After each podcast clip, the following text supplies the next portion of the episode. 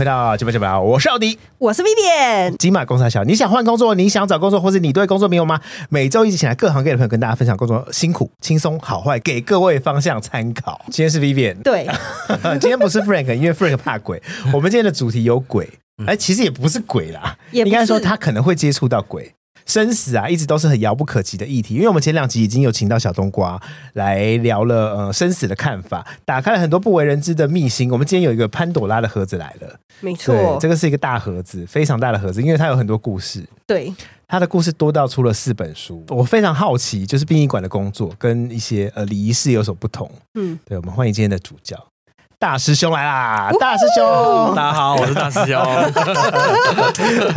大家都知道，接体员出身，呃，也应该说接体员爆红，殡葬行业对对的年资有多久了？呃，其实呢，我之前在殡葬管理所工作，我真的不知道我是不是殡葬业，它就变成一个蛮诡异的现象，就是只要殡葬业的都觉得我们殡仪馆的是做殡仪馆的，我们什么礼俗都不会，甚至连什么丙检啊、乙检都没考过，嗯，所以他不觉得你是殡葬业。他们觉得说你们就是在殡仪馆里面做事的，我们连基本的头七都不会算，我们只是很简单的去接遗体啊，对，管冰库啊，在那个火葬场里面负责火化，嗯，就这么简单。那其实我礼数都不会，所以在他们眼中，我们真的不算殡葬业，就可能是殡葬环节里面的一些小螺丝钉吧，他们才是殡葬业。可是。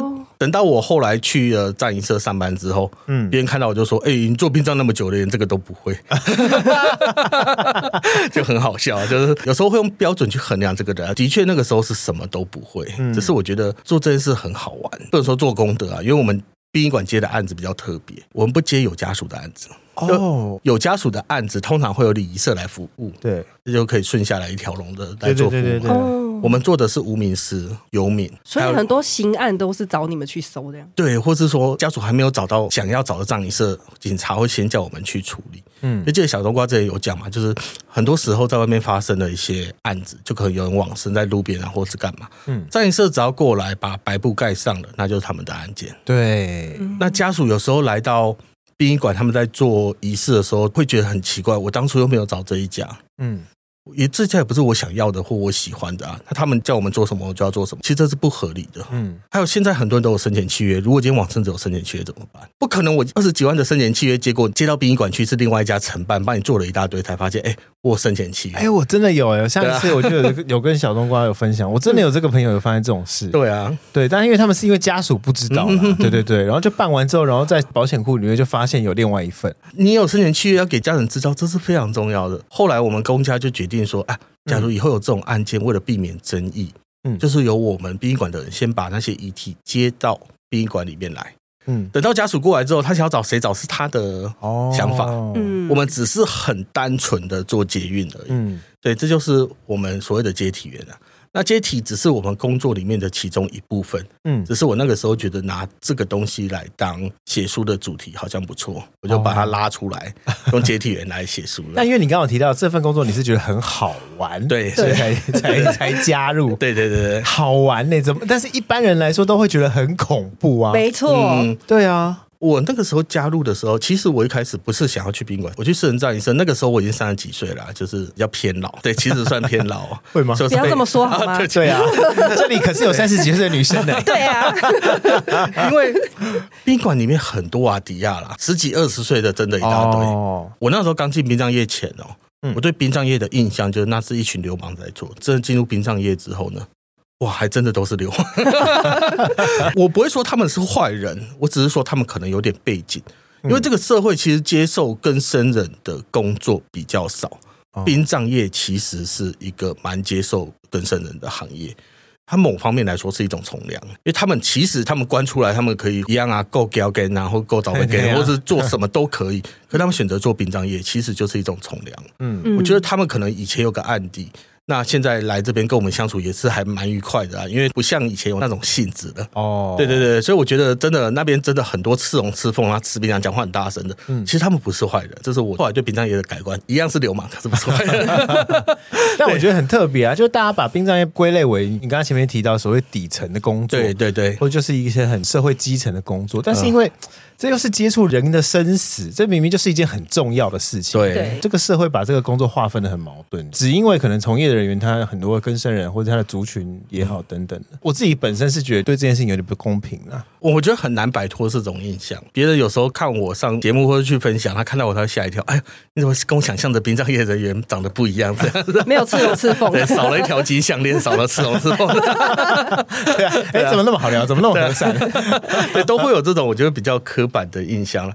所以那个时候我去求职的时候，其实第一个真的是年纪问题，第二个是那时候我讲话结结巴巴的，因为我那时候照顾我爸很久了。那我在当一个照顾者的时候，其实我是不敢有社交的。可能在学校功课非常好，你只要去参加同学会之后，大家会问说：“哎，现在在做什么工作啊？”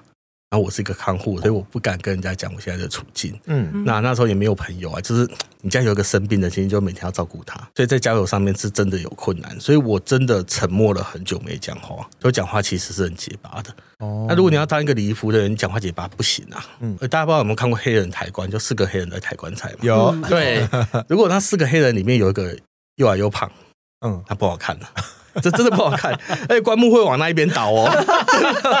那可以四四个都找一样的。对啊，你就讲到重点了。所以我那时候我去面试的时候，他叫我去一般的丧礼那边看，你会发现在那边匕首是，请你跪，请你起的，嗯他们的身材跟身高都差不多哦。他们其实是有挑过的，嗯，就他们要找一个又矮又胖的来跟我搭，其实是有点难度的。所以如果你今天去一个丧礼，你会发现，哎。你看到的那些，只要在外面服务的，来帮人家贴胸花，或里面比手势的，嗯，都是差不多高，身材也差不多的。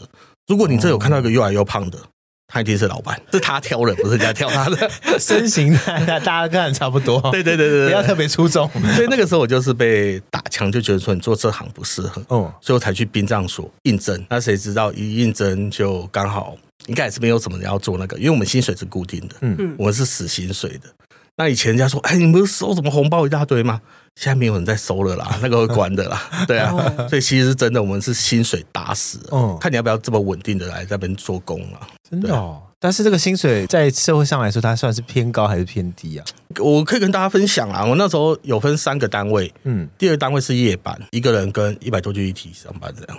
哇塞，这是这感觉薪水会超高哎！对呀，就是你一个人坐在办公室里面，然后等到有人送进来之后，你就要去冰库把它别手环，别完手环把它推到冰库里面去就好。别手环的流程都是你自己一个人的吗？通常别手环的时候，李医师跟家属都会在。哦，那后来他们会走，你就一个人把它推到冰库里面去。有一个警卫啊，在门口，他常会打瞌睡，抠机 找不到人，所以真遇到鬼好了。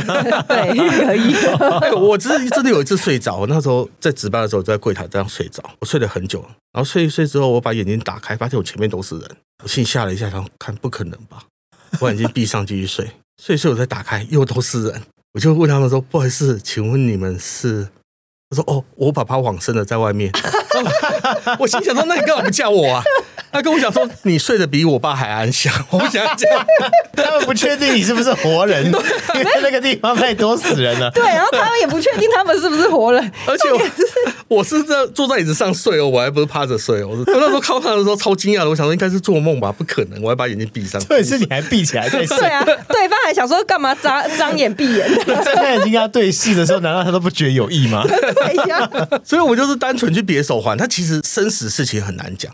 我们真的有遇过好几个晚上都没有人送进来，哦，就平安夜，因为我们有分两个时段，第一个时段是下午四点到晚上十二点，嗯，第二个时段是晚上十二点到早上八点，嗯，有时候很硬，有时候很轻松，就真的不一定。硬就是你一个人要负责全部嘛，对，那轻松就是很长没有事干，就没有人送过来。那我们薪水是四万五。哦，哇哇，可以讲这么明啊？可以可以可以，很直接。那我再讲更明一点好了啊，就是我那两个跟我一起进来的同事，他们都很年轻，嗯，他们是来准备国家考试的。哦，就每次在那边看书的哦，真的哦，但真的有闲到可以准备国家考试哦。哦，我上个月就看完所有的火影忍者，我还没有跳片头跟片尾哦。这么过分，直接讲，怎么可能？真的，因为闲的时候真的很闲呢，就是有时候是没有人送进来，但是忙的时候不就会超忙？对，他忙的时候就很忙。可是我们有分季节的，这个冬天会比较忙。我那时候遇过霸王级寒流，哦，真的很忙，每天都平平平平那种，阶梯车一排在外面等着的。哇，对啊，所以其实严格来说，这个工作也是有所谓的淡旺季，哎，对对对，大月小月，对啊。那这是夜班的薪水，那我们夜班是不去接遗体的，嗯，一般只有一个人，他没有办法出去接。对啊，我们会有外包的厂商，就会打电话叫外包厂商去接。白天就要去接遗体了。你猜一下，我们薪水是变多还变少？你说接遗体这件事，白天哦，对啊，我们白天都要出去了。对对啊，个人觉得你出去应该会变多吧？对，大概六万。哦，对啊，大概六万。我不知道大家可不可以接受啊？我们有时候会接到那些，可以可以。我知道，我之前会接到一些哎，外面不太敢接的案子。有一次我们接到警察的电话，叫叫我们去一个地方接遗体嘛。嗯。那个地方是一个三合院，有人在那边上吊。我们听到上吊，就拿着剪刀跟拿着梯子到现场嘛。嗯，哦，那时候打开那间三合院，那三合院很猛哎，他所有的墙壁都被人家拿铁丝石喷脏话。我擦你娘，擦擦擦，我擦擦你全家，擦擦擦。他所有的墙壁那个，只要你有靠玻璃的东西，不管是电视啊，不管是窗户啊，不管是桌子，都被人家拿铁棒打破。再往前走一点，一个阿伯，嗯，他吊在他们家的梁上，他梁很高。然后面对他们家的神主牌位，哇，身上用白布盖着，用红笔写，谁放我下来，我就找谁。哈，那你们怎么敢放？我那时候拿着梯子跟拿剪刀，看着那个谁放我下来就找谁，看了很久。到底要不要放？我想应该是先剪掉那块布。对，然后我还觉得他写错了，应该是谁害我，我找谁。对啊，怎么是放我下来找谁呢？对啊，我还跟我学长讲说，哎，学长，靠，这个有点太硬了。我们一个月领六万，不是领十六万。我现在就跟我讲说，不要怕，等下消防队就来了，给他们弄就好。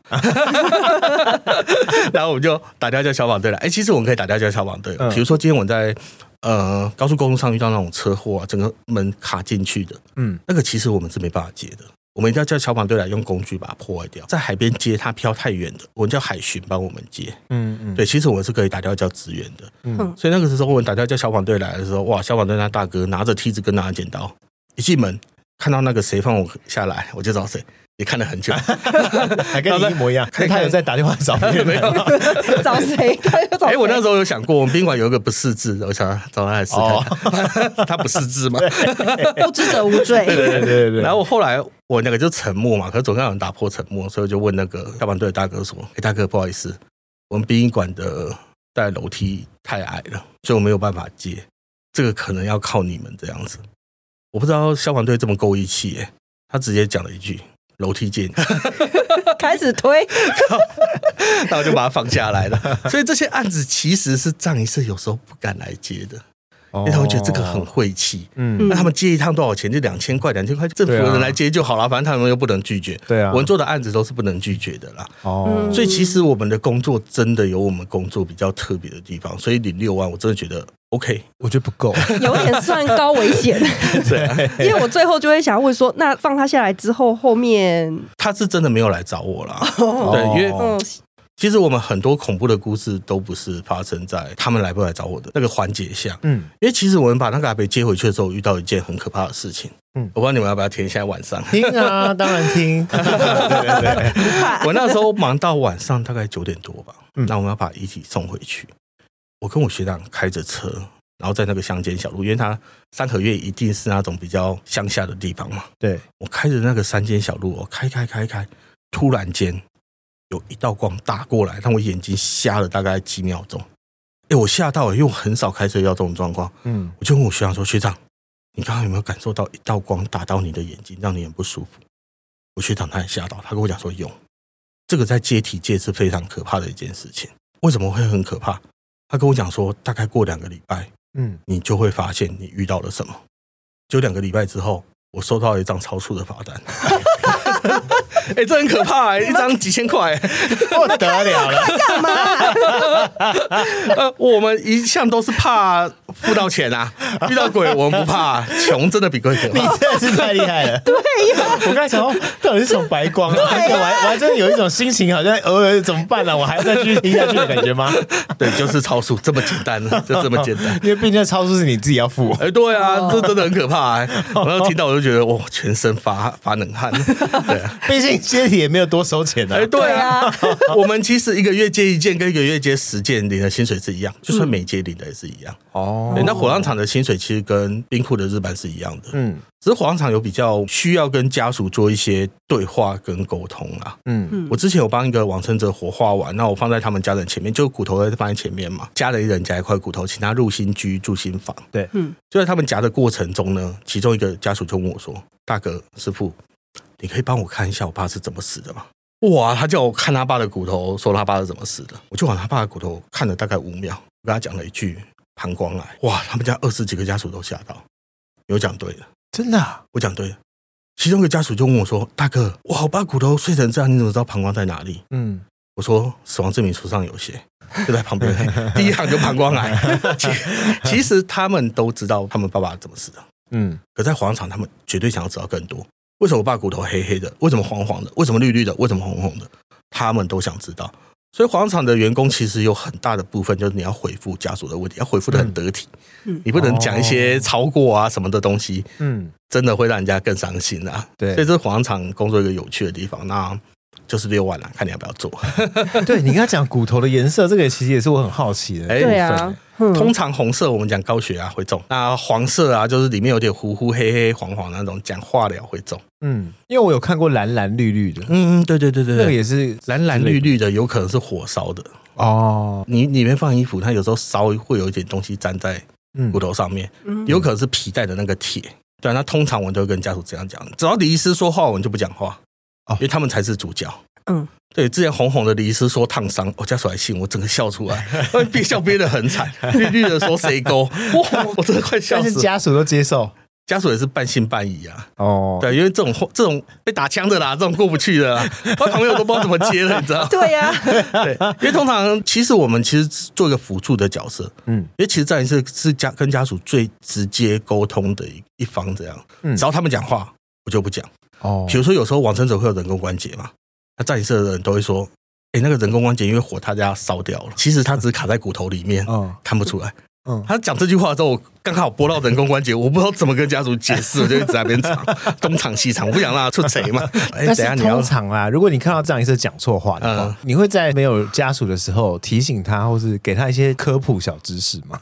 嗯，不敢呢。哦，还就是他一句，我做了二十几年，你做多久？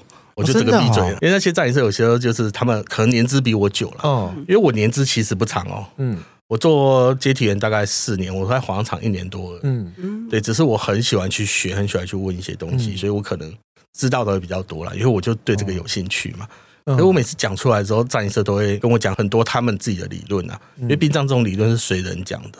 对啊，因为我就很好奇，因为听得出来，好像在藏仪社跟所谓的殡仪馆工作者，真的有高低阶级之分，好像就是就藏仪社或者礼仪公司比较高，他们也会自认自己比较高，因为他们是？老板啊。哦，对，我们真的是做工的，我就是替他服务的人员而已。对啊，所以其实我们大部分都会听老板的，即便老板在讲一些鬼话，你也只能就是憋笑。对啊，因为。有时候就讲这个，这个礼俗是随人讲。有一种礼俗叫牙齿不进骨灰罐。嗯，对，牙齿不进骨灰罐。如果往生的话，我们会把你牙齿拔掉，瓮里面不会放牙齿。真的？他有很多种讲法。嗯，比如说那时候有一个牙医，他的爸爸往生了，九十几岁哦，那牙齿很漂亮，一颗蛀牙都没有。嗯，然后那时候把它烧出来的时候，我发现这排牙齿真的很漂亮。那是假牙吧？新真牙，真牙。其实假牙、真牙是分得出来的，那是真牙。所以我就跟那个牙医师讲说：“哎，哇，你把你爸的牙齿顾得很漂亮。”他就说：“对，那牙齿是他的骄傲，一直跟我分享说，他爸在往生前，他九十四岁了，他被咬干热。我一看到觉得哇，好棒哦！可是，在捡骨的过程中，我有跟他讲说，因为牙齿不进骨灰罐，我等下把你爸的牙齿拔掉。嗯，他蛮生气的，他问我说，为什么牙齿不能进骨灰罐？嗯，我还讲说，有一种讲法是生不带来，死不带走。你出生没牙齿，你放进骨灰罐也要没牙齿。嗯，还有一种讲法是牙齿代表欲望，你牙齿还没长出来之前，其实你是一个非常没有欲望的人。”嗯就你吃就只要只要吃喝奶啊，或者吃一些呃比较流质的食物就好。可是你长牙齿之后，你欲望就变大了，你吃的东西就变多了。所以你老的时候把你欲望拔掉，牙齿会拔掉这样子。我就跟那个牙医生讲这个讲法，他听到很生气，他拍桌子，我骗笑哎，牙齿是出生就有的，牙根长在牙龈里面。所以出生其实是有牙齿的哦，他给我还没冒出来，对对对，你怎么可以跟专业 对对对抗衡？然后我一听就说，赞赞赞赞，他真的颠覆我的迷思，所以我就觉得说，那你的牙齿是要，他都不准把整个放进骨灰罐里面，我就把他把整个牙齿就放进骨灰罐里面。突然我想到还有另外一种讲法，我就跟他讲说，哎，还有一种讲法是牙齿放骨灰罐会咬子孙，嘎嘎嘎孙，对后代不好。哦，哇！他一听到就跟我讲说牙齿要拔干净，不要漏掉哦，千万不要漏掉。我知道有几颗哦，擦的很干净哦。对啊，所以我觉得有些知识分子他们对于迷信这个部分，嗯，也是觉得我相信这个东西，因为只要讲到子孙，很多人都很难不去讲其他话了。这真的是宁可信其有。对啊，对啊，对啊。如果以后你家发生什么事情的话，怪到这身上怎么办？对，怎么办？我遇过一个很厉害的，那时候他们家很多人来，我说要拔牙齿，他们家大伯就直接讲，嗯，牙齿不要拔，嗯，一人留一颗，哦，分给大家，对，一人留一颗。我那时候听到我觉得很猛，我刚才讲说要会咬子咬唇，他们都说没差，哦。对，因为他们已经穷到没什么好咬，他们说最后我家就没什么好咬了，随便拿，就留一颗当纪念，不如留着看能不能招点财好了。对呀，负负得正嘛。所以我觉得这个很好玩，因为在结果其实有各式各样不同的要求。哎，在广场工作真的很有趣啊，所以我会觉得这份工作是好玩的。嗯，因为你真的可以看到很多人的不同样貌。嗯，又来就打架的啊，又抱在一起哭的啊，有那种你爸爸要分一人一半的那种啊，就哥哥。跟弟弟不合理，一人准备一个鬼棺嘛？来来来，要分要分，真的假的？有，一人准备一个，然后一人一半。对啊，那怎么不完整呢？对不对？我还要问他，你要上下分还是左右分？那头怎么分？哎，真的是剥一半，剥苹果这样，真的像剥苹果一样。对，其实骨头那时候烧完是真的可以折碎的。哦，你就折，然后放到一半，有时候放到一半，还好他没有那边跟我量，谁大谁小，还太重。可是通常我遇到这种这种状况哦，我第一个会跟他讲说，你要不要研磨，把它磨成粉。哦，就一人一袋很简单嘛。对。可是通常他们都觉得这样对爸爸不敬。哎，分两罐就不对爸爸敬了。对啊，他们 怎么会敬呢？大家有自己的理解方式。对，就是大家有自己的理解方式。所以我觉得我们火葬场的员工，就是你今天办一场一百万的，跟办一场不用钱的，对我来说是一点影响都没有。所以我们可以在旁边看热闹嘛，嗯嗯，在那边出个馊主意啊，哎，不然头一半脚一半好了，这样蛮好的。那你意思就一直在流汗，是这种人这样吗？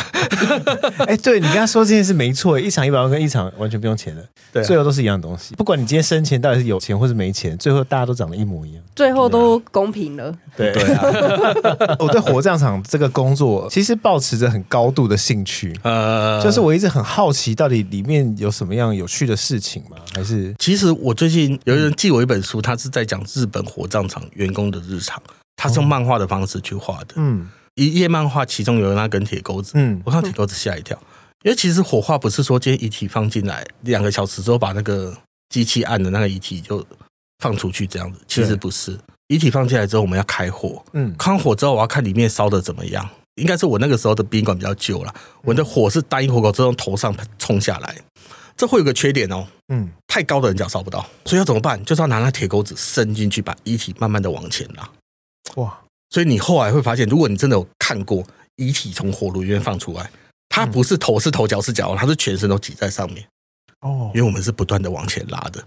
那那只铁钩子是外面的人绝对不知道我们有这根铁钩子，结果今天一个日本的漫画把它画出来，所以现在讲出来一点压力都没有。我是看那个漫画才知道，火化其实是一个你要一直看着里面的过程。哇，对，那太胖的人。其实他烧起来，嗯，非常省油，这不是开玩笑的，真的，因为自己的油很多啊，哦，因为我们都是喷柴油在烧的，自己助燃自己，对对，而且会比较烧的比较久一点点，有时候可能是冰的关系，因为你退冰的时候，你其实肚子里面还没有开始退，哦，对对对对对，最胖的人要退冰退久一点点的，对，其实我们都会懂这个道理的，就像是我先，你不要再给我拿冰箱的东西出来，我现在煮排骨汤的时候，我这以后怎么排骨很大块的时候，哦，OK OK，所以所以真的啊，就是我们会有。很多美美嘎嘎，嗯，火化很好玩，就是你今天把一个棺木推到火炉里面嘛，我火炉是烧完之后，我把那个平台拉出来，我要在那个平台上面把骨头找出来给家属捡，哦，所以这会发生一件很有趣的事情。假如你们今天是传统的佛道教的话，对，里边放很多东西，烧出来上面有什么？有骨头，有棺木的碎屑，对，有你的库钱。有你的衣服的碎屑，你在里面放什么东西，在上面就有什么东西，所以你捡骨是很难捡的。哦，如果你今天是基督教，只放卫生纸，嗯，烧完出来很简单，干干净净，就只有骨头。对，所以你花了很多钱买了一个很好的棺木，其实烧出来的骨头捡的会比较少。你反而基督教那个便宜的烧出来，哇，那骨头很多好捡。所以我本身是一个在贩售丧尸的人嘛，当然放越多我赚越多。可是我会跟家属讲这个观念，就是。其实不要放那么多东西。所以你今天要求 CP 值的话，你就用便宜的因为我就是要越简化越好，二十分钟之内把那个台子上面的骨头捡起来。嗯，当然你放太多东西，我们捡的会比较少啊。哦，还有限时，下一个棺木来了还是要放这个台子上啊。哦，所以我要把那台子东西捡起来之后，把它扫干净，让下一个棺木可以放上去，然后再进去扫这样子。所以你有可能是有些骨头也没捡干净就被扫掉嘞。嗯，对啊。但你说扫干净，所以他不会换一个新的平台，或者去做完整的清洁。我以为平台很贵耶。对，因为我其实就很好奇这件事，你知道吗？嗯，嗯，有几次就是在火葬场看自己家人的经验嘛。嗯，因为有时候会分心，你知道吗？对，因为到那个阶段的时候，已经没有什么难过的感觉。嗯、我就看那一坨骨头的时候，我就想说，旁边那么多碎屑，会不会有上一个人？会不会会不会有其他人的也和在里面？他就这样嚯，全部倒进去，然后会不会有别人的？这个我不敢讲。我只知道研磨的机器其实从来没洗过哦，就是你二十几年前研磨残留的，嗯，二十几年后有可能。家人团聚的哦，很温馨哦。对，但可能中间有二十几年的，就是大量人口。对，所以我觉得其实我可以很理性科学的讲火化。有时候家属听到会觉得说啊，你跟上一个人和怎么样怎么样，就真的没办法，我们器具就这样嘛。对，那人就这样嘛。对啊，就真的觉得很难去讲这些东西了。嗯嗯嗯，对啊，所以为什么会离职，就是他们很怕把这些东西讲出去。真的，你现在是想讲，所以离职？没有没有没有。其实我觉得，以消费者来说，他有知的权利啊。嗯，对啊，所以为什么我减股减的特别慢？我会跟家属分享一下这些事情。哦，对啊，所以我就会慢慢跟家属聊嘛。嗯，对啊。我刚刚说我很好奇火葬场工作的原因就是这个，因为我们在接触家人往生的经验的时候，我们永远都接触到礼仪公司，所以我都会觉得会来帮我处理生死的都是很懂传统习俗礼仪，然后有一堆感性观念的人啊。对，但是当我换到一个地方的时候，哎，我就发现，哎，其实里面有一些理性工作者，哦他们都是在做固定例行的工作的时候，有时候我就会盯着他们看，我想说，对，那他们到就在做这份工作的时候，到底心里在想些什么？他们的工作里面是没有仪式的，嗯，对，也没有礼俗的。也没有什么，就是所谓什么禁忌什么哦，我们几点要干嘛？几点没有都没有，他们就是哦扫一扫，然后就哎，我帮你放进去，对，封起来。对对对对，就是对对，就像那个牙齿的，我一直在找为什么有牙齿不能进国一关这个讲法。嗯，直到有一次我学长跟我讲说，哎，会不会是以前？大家都用金牙，那我要把那个金牙偷走，我要跟家属讲一个讲法，所以各自讲各自。对，我还信呢，我真的信呢。他随便跟我讲一个，我突然觉得，哎，这个是最合逻辑，我听过最合逻辑的。但是搞不好是真的，嗯，对啊，我就觉得很有趣。这个讲法真的是随便别人讲，只是你相信哪一个是真的啦。对，反正就套一个习俗嘛。对，反正台湾人都会相信的啦。对，没错。但因为刚刚我们提到火化，火化过程可能会有遗留很多东西。嗯，你有看过什么特别？我之前在。在熊熊烈火中找到一个婚戒哦，结婚的戒指，所以是真的，是真的。然后把那个婚戒捡起来，因为我觉得对之后要来捡骨的家属，这个是一个很重要的回忆。嗯，所以我就在熊熊烈火中把那个戒指捡起来。你是等下熊熊烈火中就捡了吗？对，就我因为我怕到时候烧到融掉，就先把它勾起来。这样，我上面还有钻，因为我留照片呢，它上面还有颗钻，这样我把它勾起来。嗯。勾起来的时候，在捡骨的时候，那是一个女生往生，那她老公来捡骨，她他们年纪都很轻，就大概四五十岁吧，嗯，就可能是那种快退休了，退休要出去玩或者，因为都是那种文职的啦，哦，对对，她老公看起来文质彬彬的那种，所以那个时候我把那个戒指放在她老公面前的时候，哇，她老公看到戒指爆哭，哭得很惨，他跟我讲说，我跟我老婆有约定，我们两个发誓一辈子都不把戒指拿下来，嗯。我一直以为送到火葬场之后，这个戒指就没了。谁知道被我这个 鸡婆的人 捡到他的面前，太热心了，太热心，破坏了我的约定。对呀，他哭得很惨，我才想哭哎！我这个熊熊烈火中找出来的戒指，很烫哎，在你面前，这就很有趣。有些东西不能乱捡。我曾经捡过真的 iPhone 跟 iPad 啊，那时候就扫一扫那种电器，它遇到热它会爆。对呀，还蹦！我那时候进我我那控的那个火炉很爆一声，我想说靠，里面到底有什么东西？嗯，我就等到那个烧完之后把火炉拉出来，因为我在里面挖挖不到，火炉拉出来之后发现哇，一个 iPad 烧在里面，我立刻叫那个藏一社的人过来骂他，我说你不能放这东西在里面。嗯，因为我们从来不会在火葬前检查棺木的啦。对，大殿不能开棺嘛，这是民族的一个机会。嗯，我们绝对不会检查里面有什么，所以里面放什么你们自由行政。我那时候心里想说，我看的那一个 iPad，我真的觉得很火哎。如果在爆炸的过程那东西弹出来打到自己，那是没得赔的。嗯嗯，我们有规定啊，就是火化的前十分钟不能开后面的小门看里面的东西，嗯，因为有些人身上会有一种东西叫心率调节器，嗯，它会爆。哦，那这个要怎么办啊？我就是等他爆完之后才开始啊，就通常十五分钟没爆，就代表他身上应该没这个东西。嗯，所以我们时间会抓得很准，就十五分钟后我们才把小门后面的小门打开。所以那时候就找那个战车来啊，哇，战车看到那个平板，他比我更火。他说难怪我叫那个家属买纸扎的 iPhone、iPad，他说不用，他已经放进去了。我就不知道他放什么东西进去，原来是放真的。来不及，他真的也不知道。那家属这不会最后检查吗？就是在封关之前，不会，不会，因为有些家属会偷塞。哦，对，他会来看之前，在他们塞塞他们想要的东西，这样，那这真的很为难啦。对啊，是我会讲说里面不能放什么，嗯，可家属硬要放，真的也没办法，因为很多人会把他们生前最爱的东西都放进去嘛，嗯，后面我就看到烧什么吉他的啊，一些甜食的也有啊，反正什么都甜食。他说那个往生者糖尿病，天哪，不能吃太多甜食，所以烧的时候我就。一直闻到巧克力的味道，熔岩怎么会有巧克力 的东西？什么？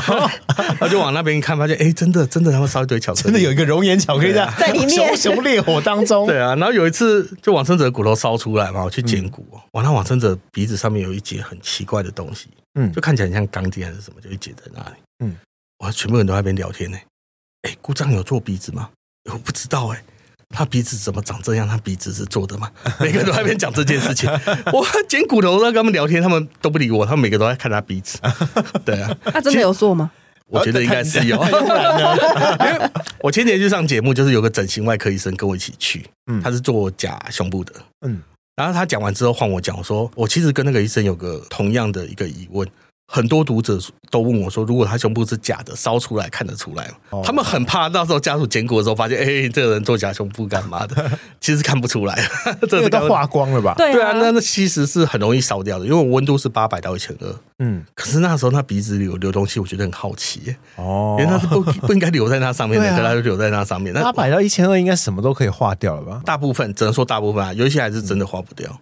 哦，对啊，我是家属的话，我也会想要就是尽量的能放多少，哎，对对对啊，留给给他留个念。对，家属总会有家属的心态，对啊，对啊，对对对。但是哪些能放，哪些不能放，其实礼仪公司不会讲太多，因为他们有一个很像我上飞机什么不能带这种清单，好像其实应该需要，对不对？应该是说易燃的东西不会叫你放啊，嗯，对，你总不能在里面放一大堆打火机吧？就我家人很喜欢抽烟，所以我就放。或者桌子里面放烟。对啊，对，所以我就很好奇，到底放什么会爆？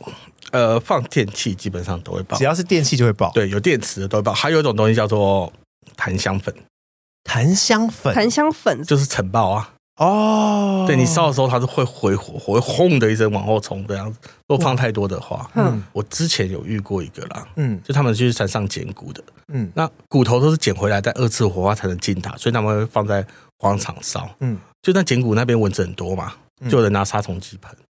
喷完之后就把它杀虫剂丢到袋子里面，他殊不知那是装骨头的袋子，然后送进来火开的时候，那整个就嘣，整个地方就嘣的一声，那火是从后面冲出来，哇塞，很危险，很危险啊！这是一个非常可怕的事情。如果有那种易燃的东西，千万不要放在里面，不然就。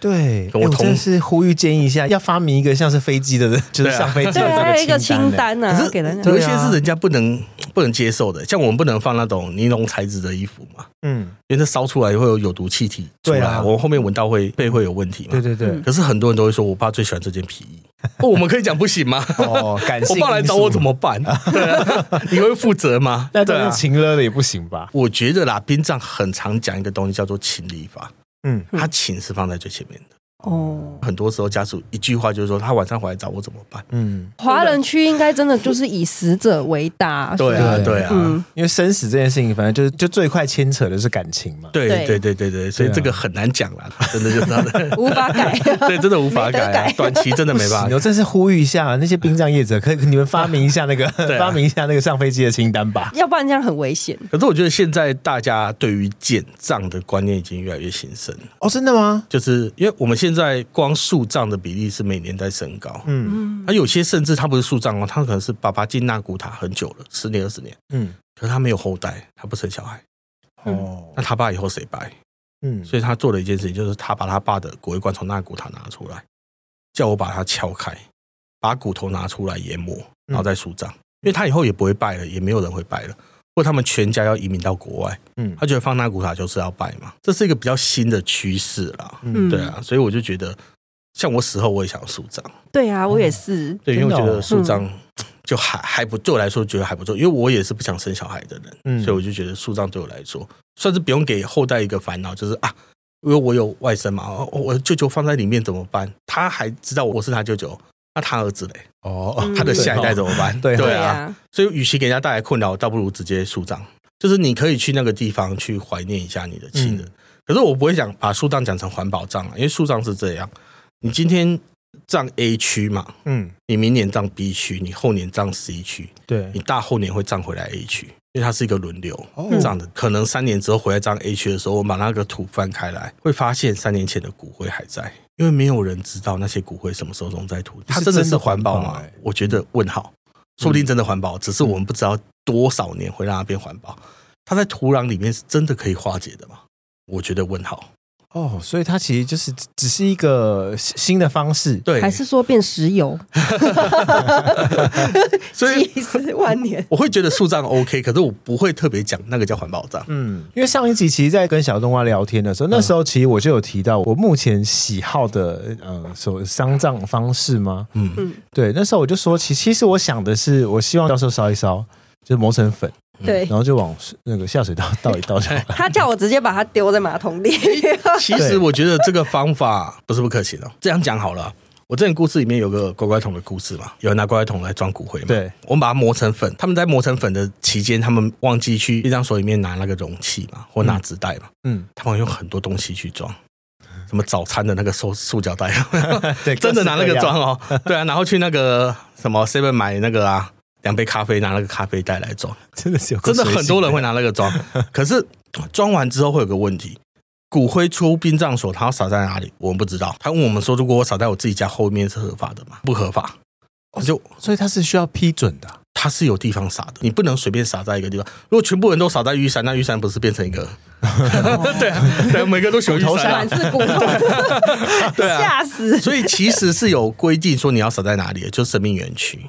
哦，只是他撒在玉山上，谁知道呢？对啊，真的啊，他出避障所就没管制啊。那乖乖桶那个就真的是去外面倒掉，所以真的是没有人可以管啊。呃，我不是提倡非法的行为，这个我要强力谴责，千万不能这样。了，对，那我上一集我还在那边就说我想要用非法的行为，我完全不知道。不要倒马桶，只是真的你要倒在哪里我不知道。对，就这么，因为我其实完全没有概念，我那时候就只是觉得说，就反正我的骨灰就交给我的家人之后，就是他们所有物嘛，你可以依照我的方式，就是我想到哪就到哪。骨灰现在有个很有趣的。处理方式，我提供给你参考了。好，呃，我因为我自己家狗往生，我去考了宠物礼仪师。哦，对，那考完宠物礼仪师的过程中，他说他说他有一个产品，要把人的骨灰提取一点点来做戒指，来做项链。这个你应该有听说过，对。他原本是否认的，可是在华人卖这个商品是非常不肖的，应该会怕吧？还是会怕吧？很多人都会觉得说，人尸骨要全，嗯，所以你把一点点骨头拿出来做骨灰，其实是不好的。嗯，那身为一个黄厂跟你讲，我捡给你的时候就不全。对啊 现在透露内心。对，戒指跟项链是不能不见的哦，不见你会遭天谴哦。对，而且你想想看，如果今天呃，我妈变成我戒指嘛，我跟我妈很好。嗯，我跟他很好，可是有一些事情我是不让他知道了。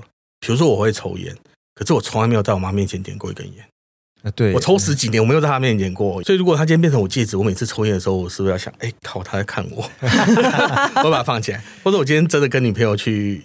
旅馆，哎妈，你还是不要看好。没错，因为我当初看到这个新闻的时候，他们是说做成项链嘛，它压缩成一个什么，我就想说，那如果我今天戴在胸口的话，然后那我这边就是在干嘛的时候，皮黑皮那边就会被看爱的时候，那我我该戴着吗？那我的家人正在看呢，对啊，不行，不尊重。对呀，可是坐在宠物上面就没有这哦，就就没有这种顾虑，因为宠物基本上。你做什么，他都会跟你在一起。其实火葬场从头到尾啊，我一直很好奇，这火葬场的流程是什么？今天回到工作面来说的话，嗯、收到遗体的流程，嗯、一开始我会门口，然后推我们现在要火化的棺木，每个人都有定时辰嘛。在火葬场的时候，一定会把棺木推到一个地方，然后我们会逼那个 QR code，棺木上面都有一个 QR code，逼完之后，荧幕就会显示名字，嗯、你一定要确认那是不是你的家属。对啊，我之前看过一部片，是真的就是想要移花接木，呃、所以就是偷推了别人的尸体去烧。那其实我们也有烧错的啦，之前曾经也有烧错的。嗯，对，那这个我们就先不讲，不能说。对，所以这个网络上一定查得到，绝对查得到，只是那个时候就是程序没有确认好。那等到推进去之后呢，我会叫家属在外面等两个小时之后再回来捡骨。对。对，那我就会把棺木放在那个台子里面嘛。这个时候家属还可以在后面，那门会慢慢关起来。嗯，家属喊火来了，赶快跑！火来了，赶快跑！像我们避难所就很烂，我六个门里面只有两个是好的，所以四个那个门是关不起来。所以家属说很干啊，我什么时候喊？我喊到什么时候？哦、因为 那个门从来都不关的，对啊，就很尴尬这样。所以我就大概喊了三声，我就叫家属哎，出去出去，就差不多要出去这样子。对，然后出去之后呢，我们就等火化嘛，大概两个小时之后骨头就会出来。那出来之后大概放十分钟冷却，然后再十分钟把骨头捡起来，嗯，那就可以请家属来捡骨了。哦，对，其实它流程很简单啊，只是在过程中我们要看一下现在火化的状况怎么样啊，那它会不会特别难烧或干嘛的？因为有些真的很难烧，就是他们退冰可能不完全，体型比较大一点点。对，因为你刚刚提到的是你要你还要监控那个烧的烧的流程。第一次看到，或是你第一次烧第一具，嗯，你有没有什么特别的心理回忆吗？还是我觉得很可怕，因为想烤虾就好，你烤虾子的时候，虾子是不是会卷起来？好啊，以后不用烤虾了。对，所以人火化的过程也是一样，他身体会坐起来，真的假的？脊椎会在慢慢收缩起来。你说整个人都会这样子缩起来？对，所以缩起来，它会变成站起来的感觉。哦、第一眼看我火化的时候，就是可能烧个二三十分钟。那个我学长叫我看里面现在怎么了，嗯、我打开关起来，我回头跟学长说。靠腰他在看我，他烧到坐起来，他头是往下垂的，然后在一直看着我。我第一次看到真的是有吓到，因为我我真没有想到人会烧起来。那个烤下来是学长跟我讲的，我听完之后我一阵子不敢吃虾。我想我应该也是一阵子，暂时先不吃虾了。烧的过程中受力，他身体会紧绷，所以身体真的会起来。嗯，所以我觉得看到那一幕，我觉得蛮震撼的。嗯，还有一幕是很震撼的，是烧小朋友，就那种些时长或太小的小朋友。嗯，你火不能开太大啊，他骨头会整个被吹掉，所以你要用小火去去烧，这样。嗯，你要控制他的身体，不要让他的骨头被吹走。烧小朋友是最难，嗯，因为他大概烧二三十分钟就好了，可是你要一直看着他骨头还在嘛。哇，有时候家人来。找找不到骨头啊，那很尴尬，那很尴尬啊，所以我们要就慢慢烧这样子，所以还必须控制火候啦。对，因为 一开始大火是要把它外面的棺木烧坏，可是烧到遗体的时候就要开烧小火。哦，所以你要在后面一直看，一直看。哦，对哦，等一等啊，也就是说，你其实你不是只有监看而已啊，你还要去从从中调整火，对啊，火候，对对，因为其实电脑没有那么聪明啊，哦，它就是一个温度可以让你烧，然后你要把它火变小，你要用手动的。哦，真的啊！我以为它就是已经有一个完整的，对啊，几分钟是棺木会没的，然后几分钟有些是真的是自动的哦，它会监测温度，然后温度大，它就开始慢慢把你转小这样子。嗯，那是比较新的东西。那我们可能是火葬场比较烂一点。电脑的话不会知道里面有什么东西是要害那个烧很久，他不知道，他不会知道，还是要靠人工啊。嗯，所以我觉得火葬场，如果你在真的在火葬场上班，你真的不怕没工作。现在就呼吁大家，火葬场不会没工作。对啊，我想问一题很猎奇的，嗯，因为像是以前都会有有人这样传说，就是土葬的时候，就那个人就火起来了，就是对，会不会有火葬的时候不小心火没有哎？接体的时候真的有遇过火过来的，是真的就复活了。呃，有几个案例可以跟你分享。嗯，有一次是晚上有人送过来，那我记得很清楚，那天是过年的时候，一个阿伯送进来，嗯。他有医院的死亡证明书，可是在我要推到冰库的时候，我发现有人在抓尸袋，抓抓抓！我心想：靠腰，真的假的啦？因为我那时候把他别手环嘛，我还叫他儿子来开，嗯，就你要不要开一下？你爸说不定里面还活着，还不敢开啊，叫我开。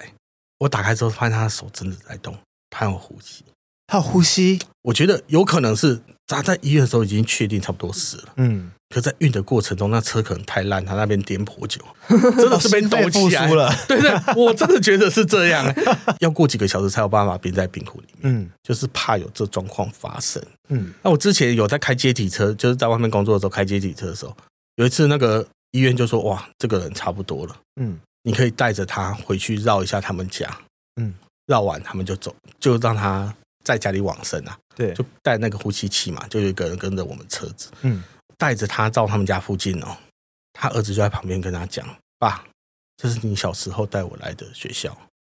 我上学的时候，你每天都带着我来。经过一家早餐店，就讲说：‘爸，这是我我们常常来吃的早餐店。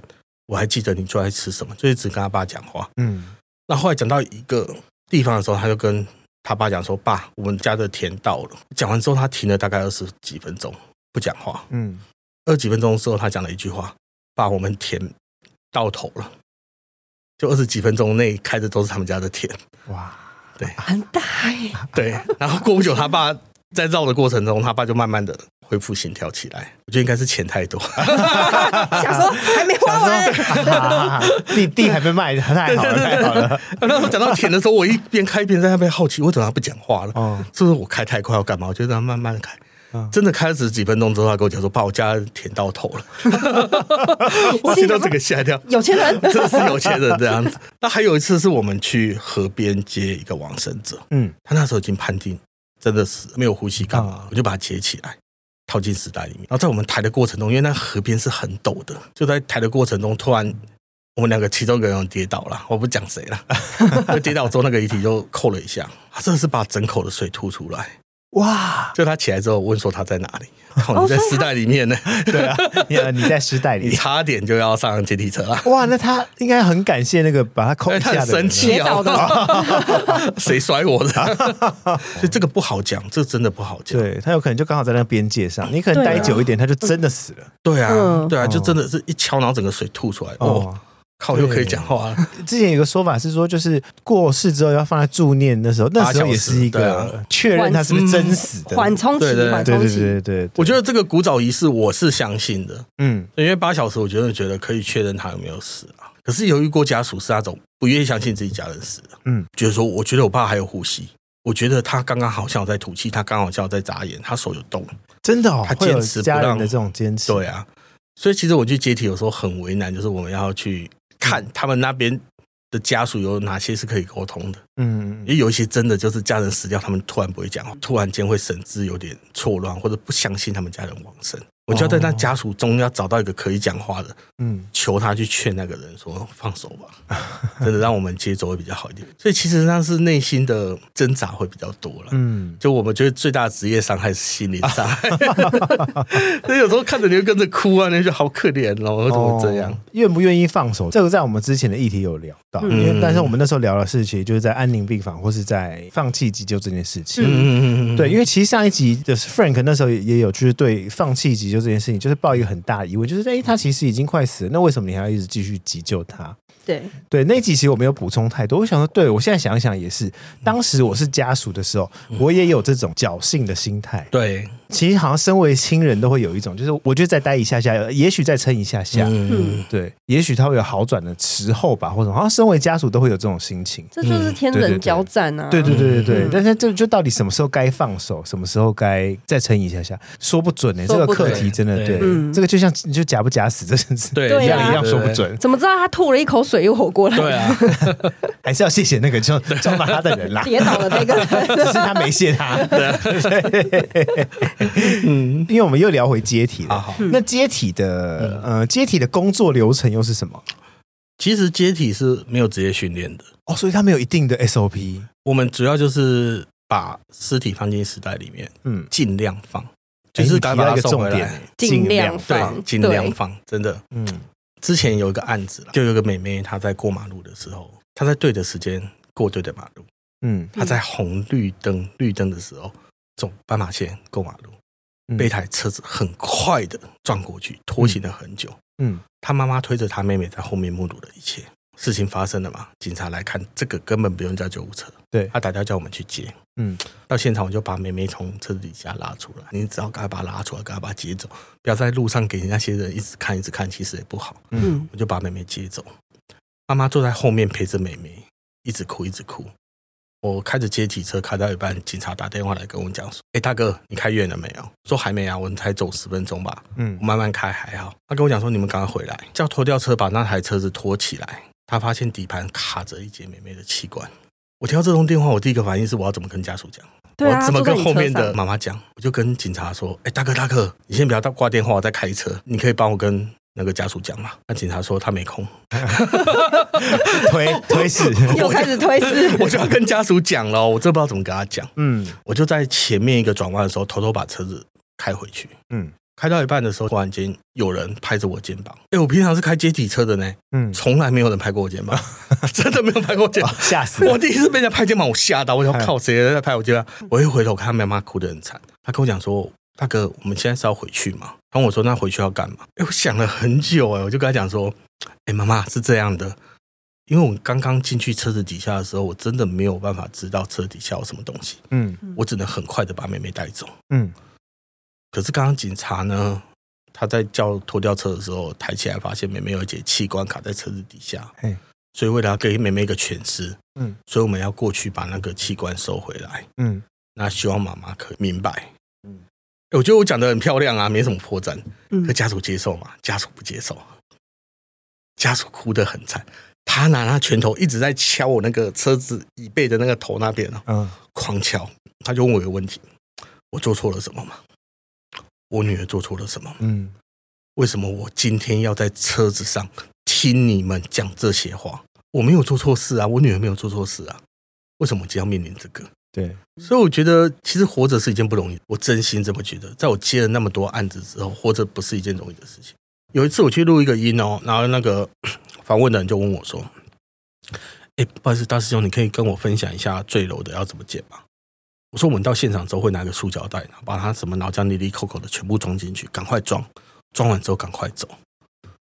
他听完我讲完之讲完这句话之后，他要把他录音笔关掉，他跟我讲说：“哎，大师兄，你这样讲可以吗？”我说：“有什么不可以吗？”他说：“我之前访问某一间葬仪社，他们说他们到现场是用汤匙慢慢的挖他的脑浆，然后喊阿弥陀佛，把它慢慢的放在纸袋里面。”我就问他一句话：“如果这个在闹区？”旁边的路人要看多久？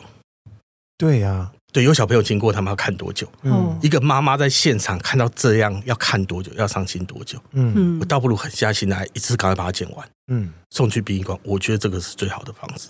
我没有说他错了，说不定他是真的很有心要念阿弥陀佛。嗯，可是我觉得我把他赶快的送回殡仪馆，会比阿弥陀佛更好。但你会拿工具吗？还是直接手手啊手套就这样？真的手套在那边慢慢剥，因为我们必须很快的嗯剪完。但我觉得你们应该会好奇一件事情：那地板是谁洗？对啊，那地板是谁洗？找清洁队员。我觉得不应该是葬，不应该是我们洗啦。就算我是葬仪社业者，也不太能是我们洗。对啊，为什么？就是因为曾经有人坠楼，叫葬仪社的洗，葬仪社就随手拿个东西冲一冲弄掉嘛。可在验尸完之后，他发现他往生者少了一截手指，他去告那个葬仪社，把他手指洗掉。哎，他少了一根头发都可以告你哦，没有人敢去做清洁这个东西，除非家属在现场，你要看着我洗，洗完你觉得没问题。那就没问题，你不能事后跟我讲说我帮你扫了什么东西。对啊，你要家属一一清点呢，那也是一个就是心理的挣扎。对。对呀，对，因为其实刚刚提到那个妈妈跟妹妹的事，我也是觉得就这份工作很麻烦，就是你要同时面临感性，你又必须在时间内理性要抢先感性。对啊，对，这是一个很很难的工作，一边还要安抚家属。对，他那时候哭着敲我的头，我也是跟着哭，你知道吗？哇，我边哭边说，我只是个开车的，我真的只是个开车的。你 真的有哭吗？有啊，因为我觉得我。没有办法看小孩小朋友这样，嗯，我每次去接那种虐婴的案子，我都觉得，我到现场我就开始哭了，欸，就是只那边眼泪流下来，因为有时候你到现场看到的真的很惨，小朋友完全没穿衣服倒在那里，身上全部都是疤，都是烫伤。我遇到那个是两个人有个吸毒啦，嗯。嗯，那吸毒是抓去关的嘛，另外一个在家也是吸，吸到一半把他儿子打死，那个人被关走了嘛，他姑姑来帮那个小朋友处理丧事。我们跟那个姑姑说：“姑姑，你可以帮小朋友拿一件干净的衣服，帮他换吗？”他回去家里找哦，找不到一件衣服。哎，那时候听到这件事，我整个眼泪就流下来。我觉得我没有办法接受。可社会上真的就是有这种案子，嗯，所以我就觉得我在殡仪馆做这种帮助这个案子的人。我觉得很开心呐，哦，就拿了钱多不多少不少，我觉得没关系。可是我不会觉得在做功德啊，我一个月也是领六万哦。哎，毕竟我还是有做事啊。对对对对，我只是觉得我对得起这份工作，我就很棒。嗯，对，因为我们前面聊呃火葬场也好，接体也好，就是在这份工作，尤其是接体啦，你可以看到各种不一样的方式，或是各种不一样的社会事件，嗯也好，面对死亡这件事，或者面对别人死亡这件事，你会有冷感吗？我觉得还好哎，因为。就是我之前是忧郁的时候，其实我很想自杀。嗯，我会到处去看人家自杀嘛。嗯，所以其实我不会有能感，我只会觉得有点哀伤了。我不会去批评任何选择自杀的人，嗯，因为他们一定有过不去的坎才去做这件事情。嗯，那件事情说不定在我眼中是一件很小的事情。因为我之前有遇过一个独生子，可是他是因为跟女朋友分手选择烧炭。对于我来说，我这辈子是没有感情问题的，就 交不到女朋友，所以完全没有感情问题。哎，我还说对啊，超没礼貌的。对，对，所以我真的没有办法知道什么叫做分手选择自杀，真的有那么痛苦吗？我不知道。嗯，我们有一种讲法是白发不送黑发嘛，对，所以他的长辈是不能来的，所以他是跟无名氏一样啊。但是当遇到这个状况的时候，白发不送黑发，就那谁要处理？因为他们家很传统，就是他们爸妈都不送到火葬场了，嗯，会去灵堂。是没错，可是最后送火葬场是不能送的哦。对对，所以火葬场就是一个礼仪社的弟弟推着他进来，他在外面喊“火来快”，不带感情的喊。我我们常常这样，我们去帮那个老农民或是无名氏喊，都在旁边喊呐。嗯，他名字有时候会喊错，哎，错了错了，再看一下，重来，对，重来，对啊。工作上面的喊啊，所以就是没有感情的哦。那捡骨的时候也没有人来捡，爸妈也不来捡，就是我包好之后，葬仪社的人再带回去给他们爸妈。我真的不知道。有那么痛苦吗？或是干嘛？我不能说能感啊，就是有些我看的是没感觉。应该是我们不会怪任何一个人选择这种方式离开自己。坠楼的案子嘛，呃，只要成年人坠楼，我们在他上面跳下来那楼层哦，我们会找到很多的啤酒，然后还会有遗书。嗯，因为他们没有办法直接跳下来，他们必须要用酒精麻痹自己。可是去接小朋友坠楼呢，永远只有书包跟便当盒，就他们不用任何东西麻痹自己，他们也没有任何想要讲话的人，他们就直接跳下来。对啊，所以那个时候我看回去很很难过，就是他们真的是恨这个世界的。所以我很喜欢去跟小朋友分享这些事情，就是因为人一定还会有选择的。嗯，你只要选择再继续走，可能会不一样。嗯，我会跟小朋友这样讲，因为小朋友还小嘛。对。可是我跟大人分享的时候，我从来都不会讲这句话，因为他们可能到了他们要选择的时候了，或者他们尝试选择。没有办法了，对对，所以我就会跟他们讲一下，你一定要找到你活下去的动力。嗯，就像我养狗是我活下去的动力，照顾我妈是我活下去的动力，照顾我外婆是我活下去的动力，所以我是有动力活下去的。哦，所以我没有办法解决任何人的问题啊，我只是跟他讲说我要怎么解决，这是阶梯给我的一些收获。那我们是真的没有任何之前训练，没有之前训练，直接去感觉那个心理建设要。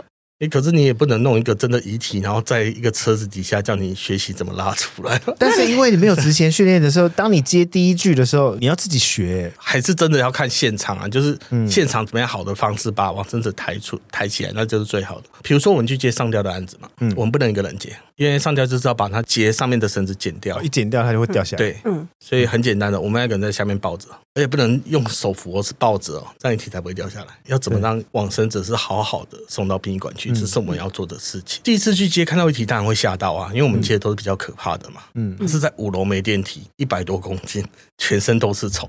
第一句对，不知道怎么接下来啊，觉得很可怕这样子。我觉得第一句跟我很有缘。那时候我去五楼看那个，哇，那往生者家里面全部都是书，然后桌上都是手写稿，他前面有个炭盆。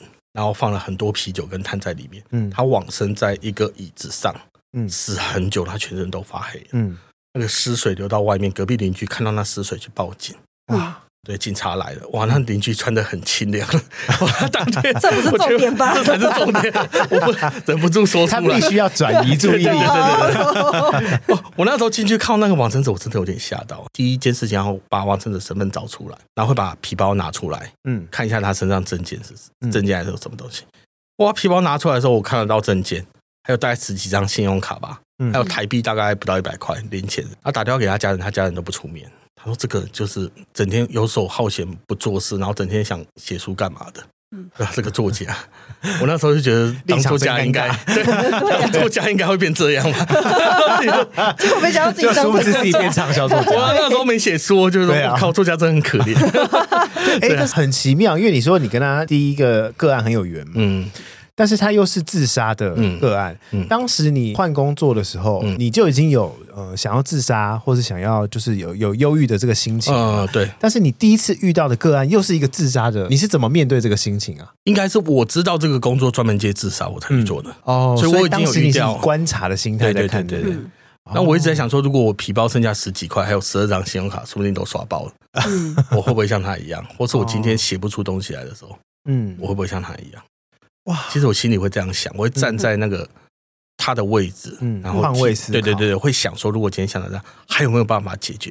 因为我发现有些东西是完全没办法解决，嗯，欠几千万，然后在外面就是烧炭干嘛的？哦，我也想说，如果今天像他这样，我真的没解，他应该有爱他的人吧？哎，没有哦，全部亲戚都不认他，所以有时候我就觉得，其实死亡有一些是不可怕的。礼拜一的时候，嗯。主管去敲那个员工宿舍的门，发现奇怪，他怎么不来上班？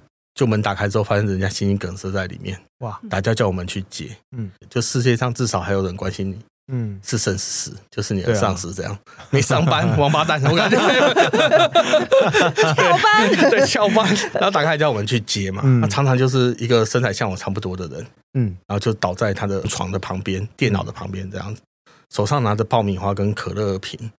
然后看的是这个月的新番啊，什么动画这样。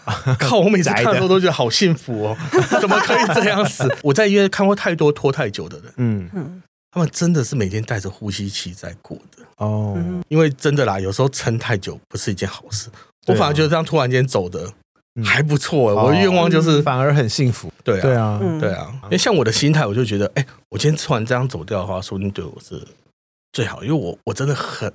很不想要再看到我家还有长照这种事发生，因为我是经历过长照的人，嗯嗯，对啊，所以我自己会觉得说，突然间走掉，哎，不差，哦，真的不差，对别人也许不是一个负担，对对对对，因为我很怕死不了了。我妈有一天，我突然载着我妈出去，她问我说：“如果我今天像你爸一样，你会怎么样？”嗯，我直接说，因为我照顾过我爸嘛，嗯，我说不定看着你在我旁边死掉是一件我想做的事情。他说：“你都不救我，陷阱题啊，妈妈的陷阱题啊！”我说：“我说，如果我把你救起来，你像爸爸一样怎么办？”嗯，他说：“你应该会照顾我吧？”我说：“会，我会照顾到我没钱，然后我们在一起死。”嗯，真的就这样，因为我对长照是很悲观，因为我们常常去接一体，会有一个案子是我们要两台车去现场的，两台车门打开之后，你会发现，哎，有个人死在病床上面，哎，他好像往生没多久，你再往里面走，你会发现一个人，哎。他自杀，他旁边有炭盆，他往生很久了，大概两个礼拜。嗯，就是一个自杀，一个饿死。嗯，这个蛮多的。哇，所以我一直觉得长照到最后就这么惨。嗯，可是我觉得现在已经有很多补助啊，还是什么计划出来，其实其实已经变很好了。现在真的有很多东西可以找了。嗯，还是要给观众一个 正向。他没有办法，真的 没有啦，真的。你刚刚都已经讲的那么悲观了，转转的有点硬哦。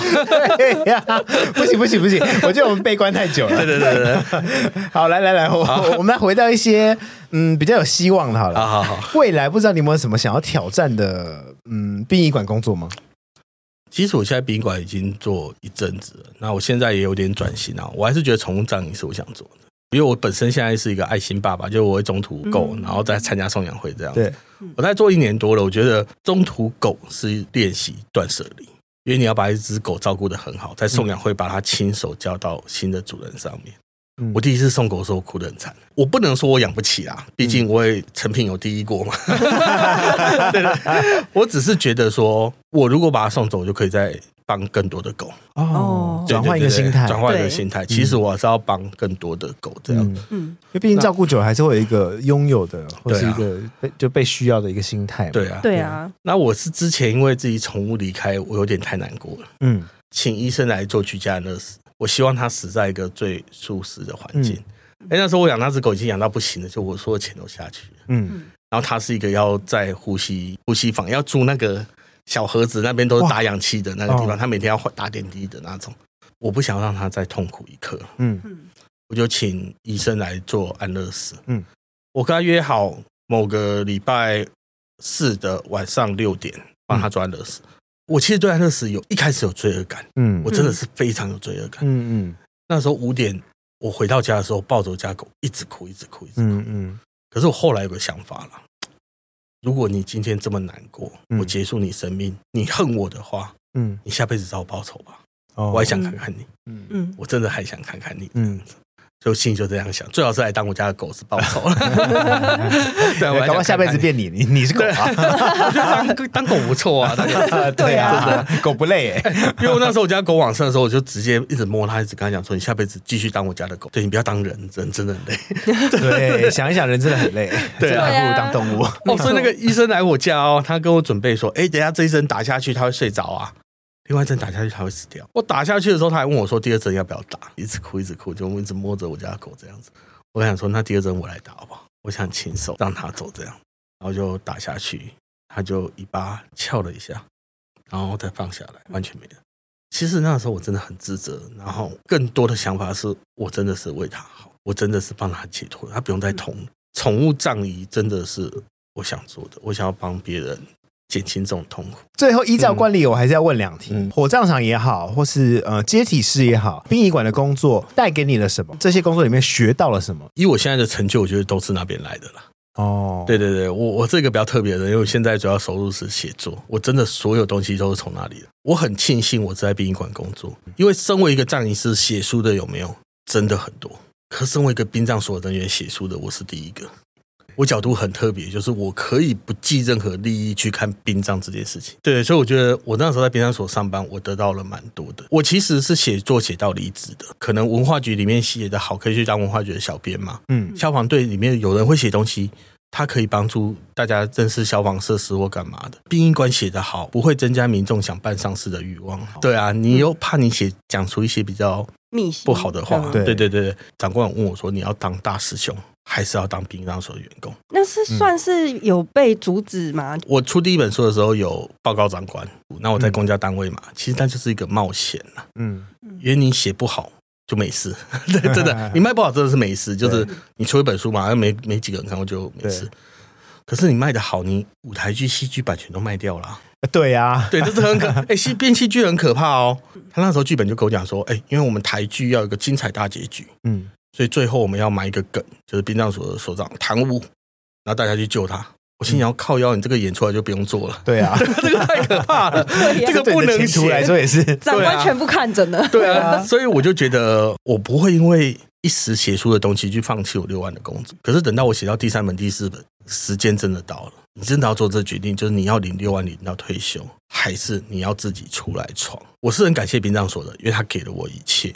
我所有的东西都在那边学到，可是我也觉得在做这份工作，你要很，就像你刚刚讲的，就理性跟感性你都要有。你如果太感性的话，你会跟家属一起悲伤，你的情绪会被牵着跑。嗯，如果太理性的话，你又不把往生者当一回事。所以其实，在那边需要学习一个，我觉得要很柔和的去看待这件事，才有在把爸在里面学到一些东西。你刚刚说的这个所谓理性感性，它就像是你调整那个火候一样。对对对对对，真的，你真的是不能从头到尾都同一个火候在做事。对对，真的是要这样。所以我真的觉得在里面做事真的需要练习。它不仅仅是学怎么接体。怎么去做殡仪馆的事情？你更要学习感情的控制，跟去面对死亡这件事。死亡离你真的很近。我说不定今天来的过程中被车子一撞，我也没有。所以我一直觉得我现在可以坐在这边讲话是一件非常幸运的事情。嗯真的觉得活着不容易啊！人家说什么死很容易，我真的觉得活着也真的不是很容易，真的不是很容易。能好好活着，真的是一件不容易的事。因为我觉得大师兄在做这个的时候，他突然好像找到他活着的意义。嗯嗯嗯，对啊，对啊。嗯那我都会讲说，这一切都是我爸给我，因为他可能小时候有家暴啊，有干嘛的。嗯，我觉得啦，就是他有做这些事情，我现在才有办法讲那段过去。那他因为他生病，我去当看护，但看护是我人生中做过最快乐的工作。他死后，我去宾馆上班，趁这个时候写书。我觉得他真的是一步一步带着我到一个适合我的地方。真的谢谢他，因为以前恨他嘛，可是他死后之后，我都觉得没有怨恨了。以前从来不去他的塔会拜他，我妈都觉得说我有这么恨我爸吗？我都跟我妈讲一个观念，我觉得人死后就去投胎了。如果他还会在纳古塔回答你的问题，他的灵魂其实是被囚禁在纳古塔里面。嗯，纳古塔是一座监狱。我对这件事情想好久好久，我 我就一直觉得，对啊，大家被困在那个小格子里面。可是我现在都不敢这样讲，因为现在我在卖塔位，里面是个新世界啊！对啊，有邻居，有游泳池。对，抱歉，我刚刚说了什么都没说。我刚刚说了什么？我真的觉得我在殡葬所工作讲的话，跟我现在在外面站着讲话是不太一样。可是我还是会老实的说啊，因为你结局要先讲，要不然我真的是会很惨。不好接，对呀，被他挖坑跳，对呀，我真的冒冷汗。对啊，我就觉得。呃，其实啊，后来我要怀念我爸，就是我要跟我爸讲话，嗯、我也只去那古塔了。哦，我找不到别的地方了。嗯，对啊，有有转回来吗？有，所以我们谢谢那古塔，谢谢。好，好，最后一题呢？嗯其实我觉得，就是在这个社会很多不同的地方，不管这份工作到底是不是你说的所谓的底层工作也好，我觉得其实很多人会对这个行业有兴趣，或是刚毕业的人可能还是会想要投入这样的产业。嗯，其实我觉得时代在转变，就是大家对这样的就是接触死亡，或是或是在处理死亡，理性也好，感性也好，仪式已经开始不太一样了。所以想要投入这个行业的人，也也许有不一样的看法。嗯，如果有这样的人的话，那你会给他什么样的建议呢？哎，我前阵子回去我母校演讲，我学妹有问我这个问题。嗯，就是他看到他很多朋友如果要做殡葬的话。很年轻就去做了，嗯，十六七岁就开始做，那甚至大学不用念都可以做这样子。我真的觉得先做的会比较累，我还是建议他去念大学。嗯，然后拿到证书，就礼仪师的丙证啊，甚至乙证拿到会对你比较有利哦。因为她是一个女生，你过了三，不好意思，又要过三十岁 摔笔，不要担心，因为她在三十岁之前就已经长这样了，所以还好，都长得很美。就是就是你到了一定的年纪，葬仪社不会再叫你。有一种东西叫殡葬人力，就是我现在做的，比如说龙岩是一家很大的公司，对，可是他接体师接体车开过去是不是龙岩的？不是哦。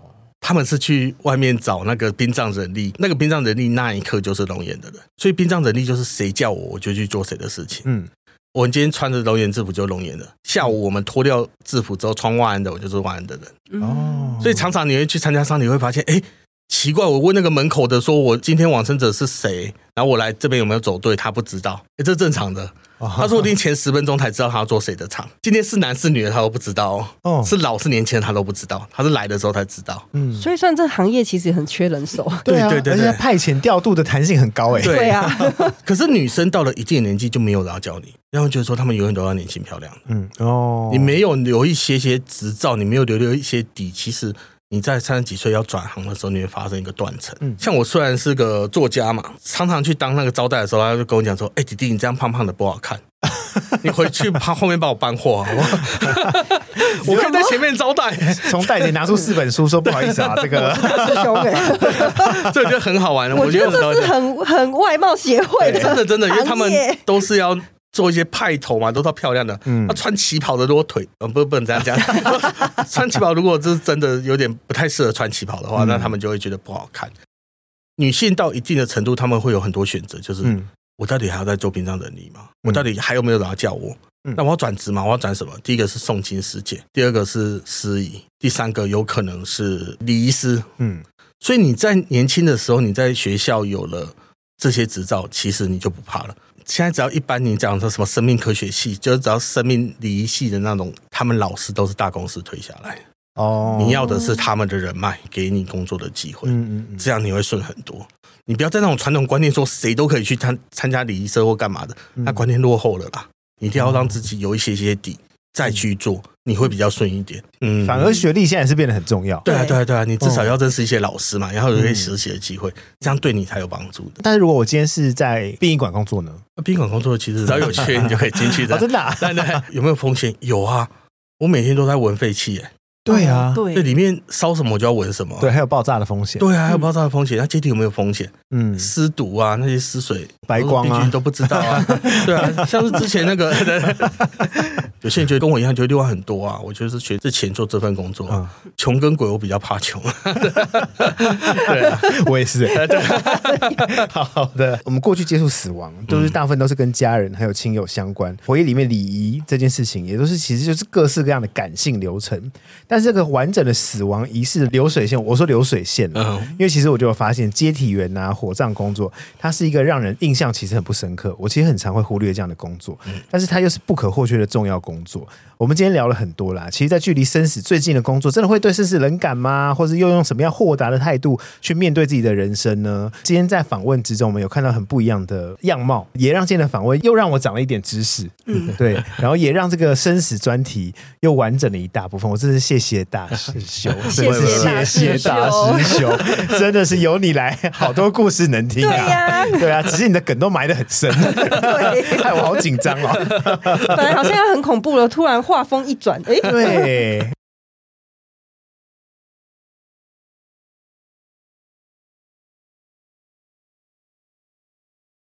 好的，那我们谢谢大师兄今天的分享，谢谢谢谢谢谢。那我们今天金麦公社小号就差不多聊到这喽。